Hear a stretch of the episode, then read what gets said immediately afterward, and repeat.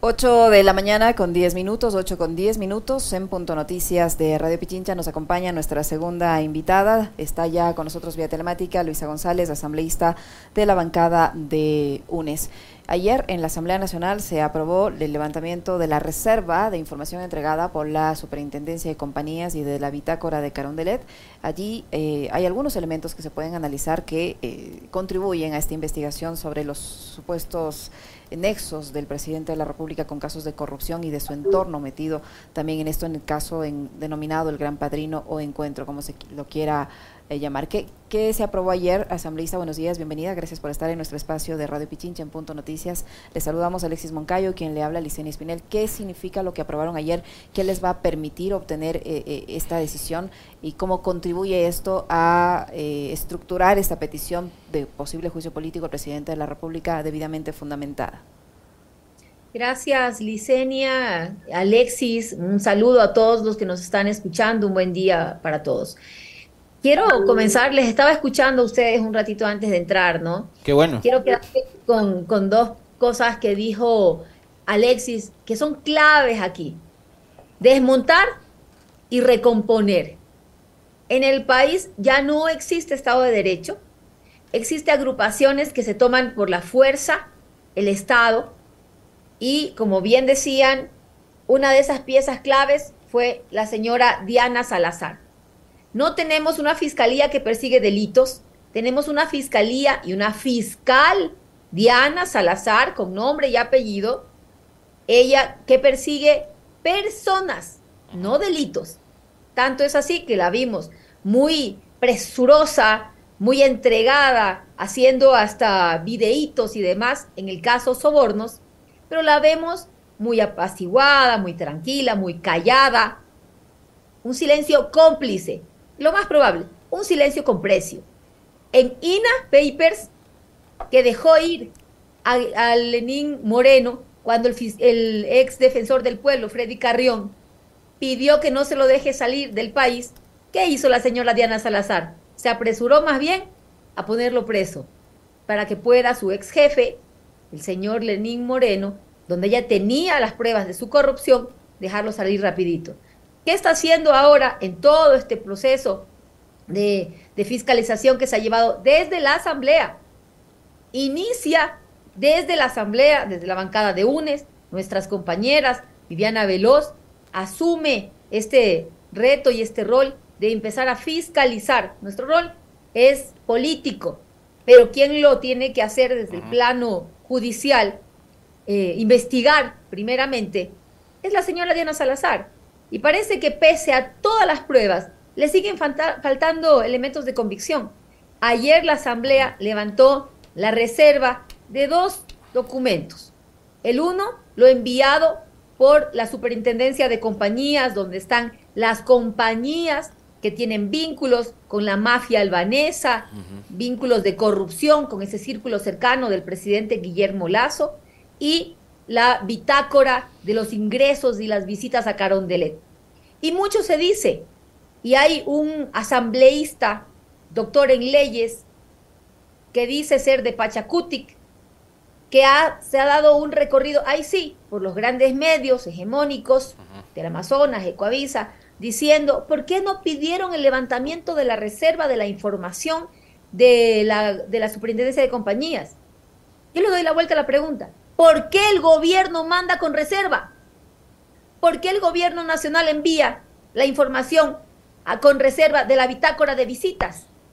No se trata de por qué la comisión pidió o no mientras investigaba el levantamiento de la reserva. Ojo, una investigación que tiene un plazo específico, que se pidió 10 días de, prórroga, pero que se llamó a todas las autoridades a que den su versión. No comparecieron. El superintendente no compareció, envió un informe con reserva para que no lo podamos abrir. Y claro, no nos iban a dar los tiempos en todos los procesos. Pero el punto no es por qué no pedimos la reserva, es por qué lo envían con reserva. Entonces, quien sí tiene algo que ocultar es el presidente Guillermo Lazo, y cuando ya se vota el informe, allí dice, como quien autoriza a la fiscal, investigue, le voy a dar todas las facilidades, pero no le dio a la comisión. Y sí era su obligación política responder y darlo a la comisión. ¿Por qué no? ¿Por qué mandan con reserva una bitácora? Mire, el edificio más simple al que usted ingresa, le dicen cédula y le apuntan en, una, en un librito y le dicen eh, hora de entrada, firme aquí, por favor. Son documentos públicos prácticamente. Quien entra o sale, más aún en la presidencia de la República. ¿Pero qué hicieron? Mandarlo con reserva. Tal vez porque allí están las visitas del señor Cherres, del señor Danilo Carrera, del señor... Eh, Hernán Luque. De los generales, perdón. Hernán Luque. Que es de hecho el funcionario que más ha ingresado a Carondelet, más que cualquier otro ministro de Estado. Así es, que es su brazo derecho. La persona que orquestó una de las grandes redes de corrupción, su brazo derecho, pues, fue por años su vicepresidente en el Banco de Guayaquil. No pones de vicepresidente en una institución financiera a una persona inútil, mediocre, que no le tengas confianza, y peor por tantos años, y lo traes a, liderar las empresas públicas. Ojo, dicen no hay elementos de convicción para un juicio político. No, sí los hay, porque lo que está en los audios, lo que se filtra y lo que está en el, en el documento que investiga el León de Troya, el que hace la policía junto con el Reino Unido y con Estados Unidos, en ese informe está como el señor, eh, el señor Danilo Carrera y el señor Cherres empiezan a articular allí qué va a dónde, quién vamos a nombrar aquí, cuánto dinero nos van a dar, saca este, ponga este. Y cualquiera dice, eso es entre ellos dos. No, señores, ¿cómo se perfecciona ese acto?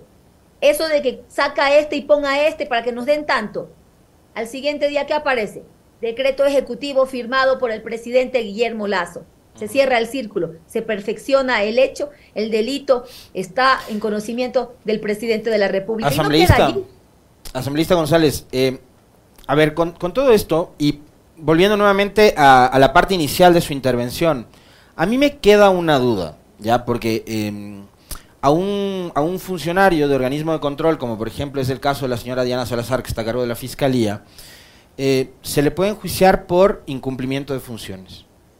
En este, como en otros casos, que dejó pasar más de cinco años, el de INA, eh, hay creo que argumentos de sobra para determinar que hubo incumplimiento de funciones.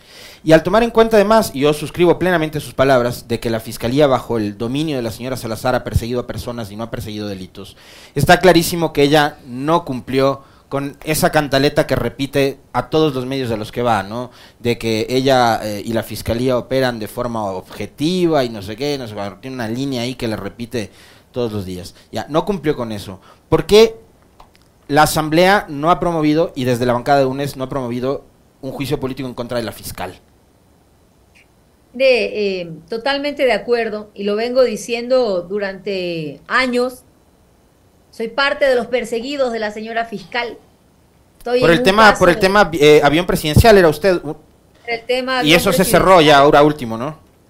No, solamente eh, en sede, en el contencioso administrativo se dio de baja el informe ridículo que hizo el corrupto Pablo Celi, amigo íntimo del señor Villavicencio y de la señora fiscal Diana Salazar. Ojo, ya que topo ese tema, la señora Diana Salazar ¿Qué pasa con el, la investigación previa por lavado de activos de su amigo Villavicencio? También está parada ahí en una, con una fiscal en la fiscalía. Allí no avanza, señora Diana Salazar. Échele una manito allí también, ¿no? Ya que va a perseguir delitos, lavado de activos de la familia del señor Fernando Villavicencio. Em, en, este, en este caso, hemos visto, hay una justicia a la carta la, señora fiscal debe ir a juicio político. Lo he dicho muchísimas veces, lo he puesto en mis cuentas durante estos dos años. Debe ir a juicio político. Al parecer no hay todos los votos, no lo sé. Eh, no me corresponde tampoco eh, mucho ese tema, pero en mi criterio, Diana Salazar tiene que ser destituida por incumplimiento de funciones. Tiene que ir a juicio político. Y más allá, eso en la parte política. Tendrá que responder ante la justicia, porque esto no puede quedar en la impunidad. Esa señora ha hecho y deshecho de una de las instituciones más importantes para mantener el orden y la seguridad en el Estado. No hay investigaciones que correspondan eh, dentro del sistema judicial en los casos más grandes eh, de corrupción. No los hay. Al señor, al señor eh, Lenín Moreno, cinco años después, ella tenía toda la información.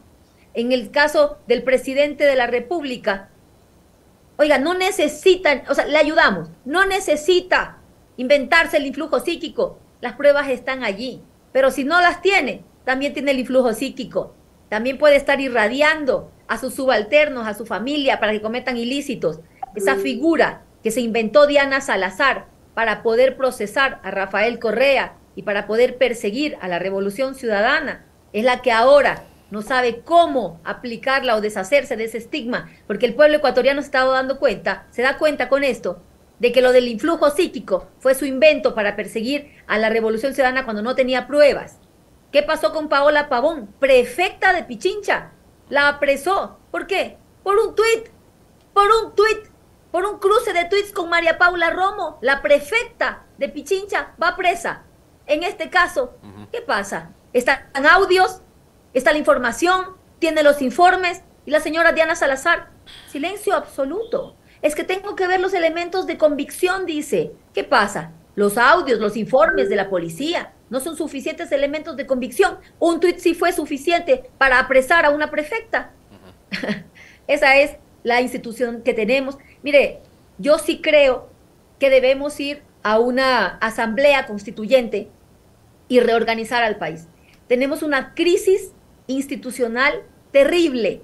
Policía Nacional, hasta para aquellos que no creen en nadie más que en, en, el gobierno extranjero, la Embajada de Estados Unidos habló pues de los narcogenerales. Y usted se pregunta, ¿por qué las cárceles son inaccesibles para los familiares, para las visitas? Siempre refiero a esto. Yo sí he entrado a la Tacunga a visitar a mis amigos y compañeros cuando han estado presos por la persecución de la señora Salazar, del señor Moreno y demás. No puedes ingresar con una cadena, no puedes ingresar con aretes. Con zapatos no hay como ingresar. No puedes llevar cordones en los zapatos. Los brasieres de las mujeres no pueden tener alambres. Ya, con eso les digo todo. Pero ingresa a vista y paciencia. Armas, machetes, eh, pistolas, metralletas, drogas, celulares, a vista y paciencia. Eso no podría ingresar si no es porque hay altos mandos permitiéndolo. Eso no es pues el policía de la garita, señores. Esos son altos mandos. Ya, ¿qué medida han tomado? Ninguna. ¿Quién se pronuncia? Nadie. ¿Qué hace la señora fiscal? ¿Qué hace la, los, los miembros del Consejo de la Judicatura? ¿Qué están viendo con el funcionamiento del, de, de toda la función judicial? Absolutamente nada. ¿Qué le importa de esto al presidente de la República?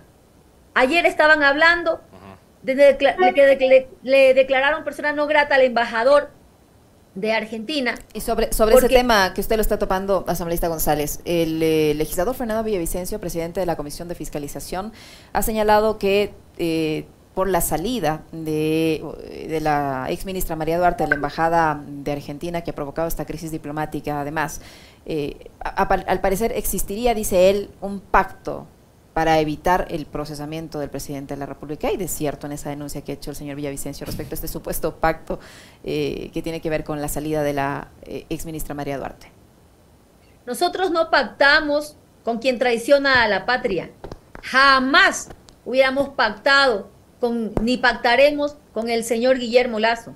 No podemos pactar con quien está más que caído además. Ese señor tiene que dar un paso al costado. Somos los primeros en pedir el juicio político, los primeros en ir a investigar. Señor Villavicencio ya no sabe cómo hacer show. Señor Villavicencio, que le pida a su amiga fiscal que reabra y que inicie ya el proceso que tiene retenido ahí por lavado de activos de su familia. Dedíquese a eso, a transparentar sus cuentas y la de su familia, porque parece que en esa pizzería de su familia venden más que Chefarina, que Pizza Hut, que Dominos, que todas juntas. Un poco extraño porque siempre está vacía. Eh, mire, eh, esos, esos shows que él se monta, ¿no? Lo que, lo que pasa aquí, al señor Villavicencio le importa eh, lo que hace la Revolución Ciudadana, al gobierno le importa lo que ha pasado con María, que nos respondan. ¿Por qué sacaron a Albania de la lista de paraísos fiscales? porque sacan a Albania de la lista de paraísos fiscales y ponen, eh, y, hay los vínculos del gobierno con, el, con, con la delincuencia organizada albanesa, ahí no dicen nada, ahí no se pronuncian, ahí no han querido comparecer y explicar por qué sacaron a Albania de la lista de paraísos fiscales, de la lista de países de paraísos fiscales. No han querido decirlo. Pero a un embajador, porque por alguien que en su país es una persona libre porque tiene un asilo político, se va, lo declaran persona no grata y se arman un show cual berrinche de niños. Parece que creen que el Estado ecuatoriano, que las relaciones internacionales con países vecinos se pueden manejar por el capricho de un niño, quiero este juguete y quiero el de acá. Señor presidente de la República tuvo su capricho de ser presidente y cree que esto es su banco y que puede hacer y deshacer y nos deja a nosotros, como Estado ecuatoriano, con relaciones rotas con un país hermano. Legisladora. A ver, a propósito de este de esta declaración que le ha mencionado Licenia, que ocurre el día de ayer, donde Villavicencio, a lo último que le faltaba, o sea, si dijo después de las elecciones del 5 de febrero que Pita era correísta, y a lo último que le faltaba a Villavicencio es acusar a, Lazo de correísta, ya lo hizo ayer, ya dijo que ustedes pactaron con Villavicencio, bueno, con Lazo, perdón. Em, pero ayer pasó otra cosa también, y quiero que nos ponga en contexto, porque en el gobierno y sus aliados, eh, la situación actual les está generando mucho malestar, que sus reacciones eh, ya no son normales, ¿no? Entonces, primero esta de Villavicencio que ha mencionado Licenia, pero si podemos ver el video de la sesión de ayer, que se estaba llevando de forma normal y de pronto el jefe de la bancada, Juan Fernando Flores, se acercó hacia la presidencia de la Asamblea, la mesa directiva, y empezó a gritar, ¿no? Y empezó a armar un escándalo. No sé si lo tenemos ya listo para, para poder verlo. Póngalo. Oh, vayan. ¿Es el audio?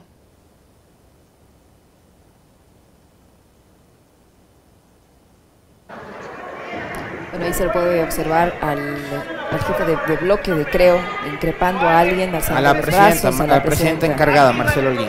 Bueno, no tenemos audio. Ya, cuéntenos.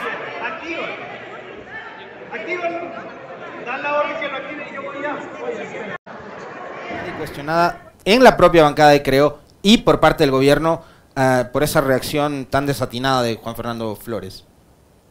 A ver, eh, con ese afán de desviar la atención, de lanzar cortinas de humo, eh, ya, no, ya no saben cómo lanzar cortinas de humo para tapar la corrupción de este gobierno.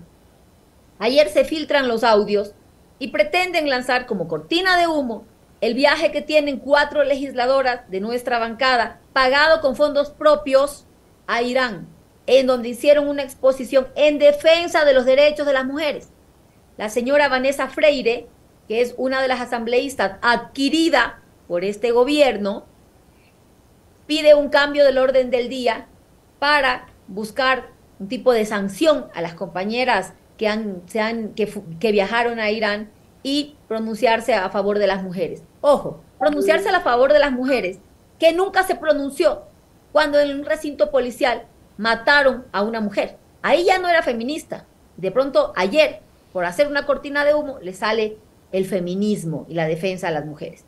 Dentro de eso, pide el cambio del orden del día. No pasa el cambio del día por los votos.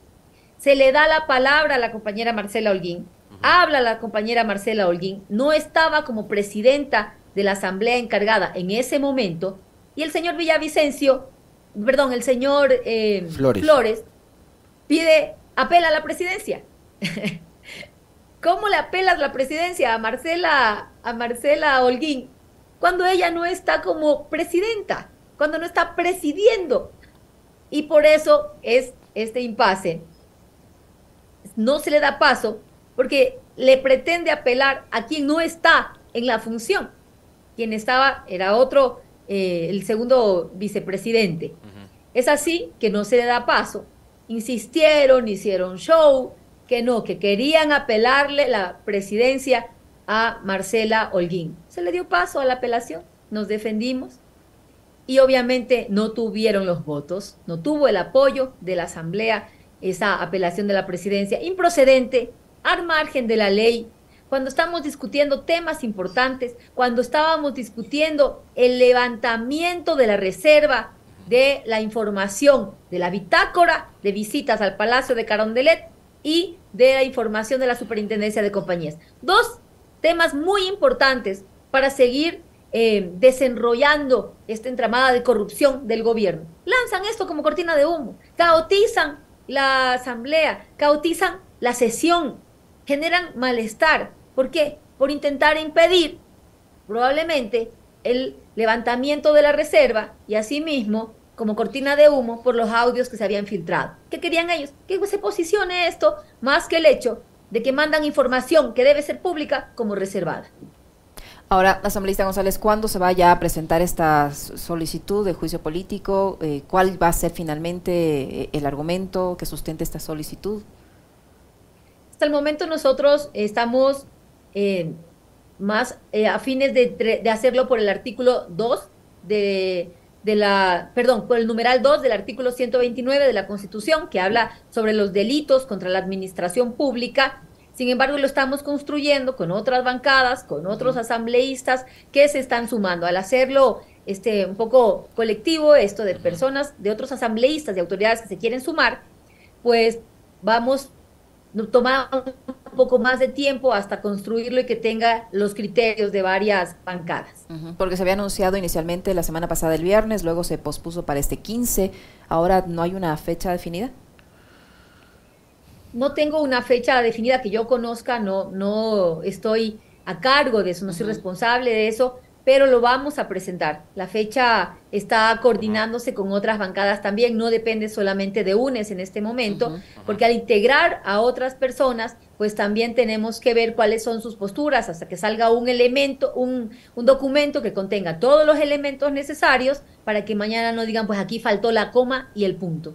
Ah, sí. aquí es importante, esto va a la corte, esto si pasa el filtro del CAL, porque tiene que, pasar varios filtros de admisibilidad, si pasa el CAL, va a la corte eh, constitucional y en la corte, voy a ser reiterativa en esto, la corte solo revisa temas de forma y hay jurisprudencia al respecto. En el caso de Jorge Glass, que se pidió juicio político por el artículo 129, numeral 2, delitos contra la administración pública, pues se hizo, la Corte se pronunció y dijo que únicamente revisa temas de forma, no ven si ha cometido o no un delito, no ven si es culpable o no, sino únicamente la forma. Asambleísta eh, González, para, para finalizar, eh, se han evidenciado comportamientos sinuosos en los legisladores de algunas bancadas. Eh, no sé si han podido conversar entre los legisladores ayer tras la difusión o la revelación de estos audios, de estas conversaciones de los generales de la policía que hoy han sido ya, que han solicitado ya la baja. ¿Eso de alguna manera podría influir y cambiar en la posición que estos asambleístas sinuosos han tenido en las últimas horas respecto a la posibilidad de este juicio político? Que hay varios elementos, ¿no? Primero tienes una declaración anterior del presidente Guillermo Lazo, donde dice que hubo asambleístas que fueron a Carondelet pidiendo por votos, pidiendo dinero, pidiendo reparto de instituciones, ¿no? Eso nos da un antecedente que nos hace pensar mal, ¿no? Por el antecedente que ya fue, fue y esto como en la fiscalía que es lo siguiente que tenemos, que hay asambleístas que dieron su voto, ¿sí? Asambleístas que dan su voto por el informe que recomienda el juicio político al presidente y acto seguido salen a decir que el informe es una pérdida de tiempo y que no tiene elementos de convicción. Y da que pensar muy mal. ¿Qué estarán pensando, no? Eh, un guiño tal vez al gobierno, un mírame, tengo un voto, no lo sé. Las, los elementos son cada vez más fuertes las pruebas son cada vez más notorias, son públicas y está el proceso no solamente llevándose en la asamblea desde la parte política, sino en la fiscalía desde la parte ya entrando en el sistema judicial. Pero vamos a ver, vamos a ver cómo votan, vamos a ver si responden a las necesidades del pueblo ecuatoriano, a un gobierno que está embarrado de corrupción, que además no tiene legitimidad política o responden a otros intereses tal vez personales más que nacionales. Yo quiero remontarme, legisladora, a mediados de mayo del 2021. Ahí, frente a la posibilidad de que el gobierno alcance un acuerdo que le permita tener gobernabilidad, em, y un acuerdo con PSC, que era su aliado natural, que compartieron el, el, casillero en la papeleta, y con UNES, que es la bancada más numerosa, la primera minoría en la Asamblea Nacional. La barra brava del gobierno, los Pelagatos, los Vera eh, y otros, otros tuiteros y actores eh, que dicen que hacen opinión pública, salieron y dijeron que con la mafia no. ¿Ya? que con la mafia no, que con la mafia no se tranza, que, con la, que con la mafia no se hace acuerdos. Dijeron eso en mayo del 2021. Durante la protesta de junio del 22, acusaron a la CONAIE y a los manifestantes de haber estado financiados por el narcotráfico, sin pruebas. Nunca presentaron pruebas de una afirmación gravísima que hizo el propio presidente Lazo. Dio cifras, dijo en una entrevista 15, en otra, en otra entrevista dijo 20 millones de dólares que habrían recibido la CONAIE y los manifestantes para protestar. Por ahí salió también una legisladora que no conoce muy bien el mapa de Ecuador a hacer eh, un cálculo por coco, dijo, ¿no? Y durante la campaña electoral de la última elección seccional y de la consulta, a todos los que votamos no, nos dijeron que éramos narcotraficantes. Quiero su reflexión sobre todo este recorrido que hemos hecho desde mayo del 21 hasta el sol de hoy y cómo esto le termina explotando en la cara a Lazo, a los Vera, a los Pelagatos y a todo el aparato mediático, judicial y policial que sostiene al gobierno actual. Y al anterior también lo sostuvo. Mire, la, la experiencia nuestra es, mientras más nos han buscado delitos, mientras más nos han buscado casos de corrupción, a los líderes de la revolución ciudadana, más han encontrado los de ellos. Moreno dijo que cualquier narcotraficante, delincuente, puede pedir asilo político. Él está pidiendo ahora asilo político y él sí tiene las pruebas. El señor presidente Guillermo Lazo se pasó hablando de la narcopolítica y uno sí se preguntaba, ¿no? Habla con tanta convicción. Y claro, ¿cómo no va a hablar con convicción? Si él tenía a la narcopolítica en su entorno, era quien mejor la conocía. Quienes más han hablado de corrupción, de narcopolítica, de delincuencia organizada, son quienes más la conocían porque la estaban viviendo en sus filas, el señor Moreno y el señor Guillermo Lazo. Lo digo porque así consta en los informes, tenía conocimiento, ahí están los vínculos, ocultan información. En nuestro caso, cuando nos dicen eh, con la mafia, no. Sí, señores, nosotros con la mafia, no. Por eso estamos yendo eh, en el camino para el juicio político al presidente de la República. Debería tener un poco más de dignidad renunciar él mismo, dar un paso al costado y entregar toda la información a la justicia y dar la cara. El señor Guillermo Lazo tendría que dar la cara a la justicia. Él probablemente lo que deba estar es preso. Preso por atentar contra la seguridad del Estado. Preso porque él tenía la obligación de impedir que se cometan ilícitos en el país como el que venga la mafia albanesa y no lo hizo, ocultó un informe, Así que los que más gritaban, allá va el corrupto, los que más gritaban, los delincuentes, son quienes realmente eran los corruptos y los delincuentes. Y el tiempo nos ha ido dando la razón.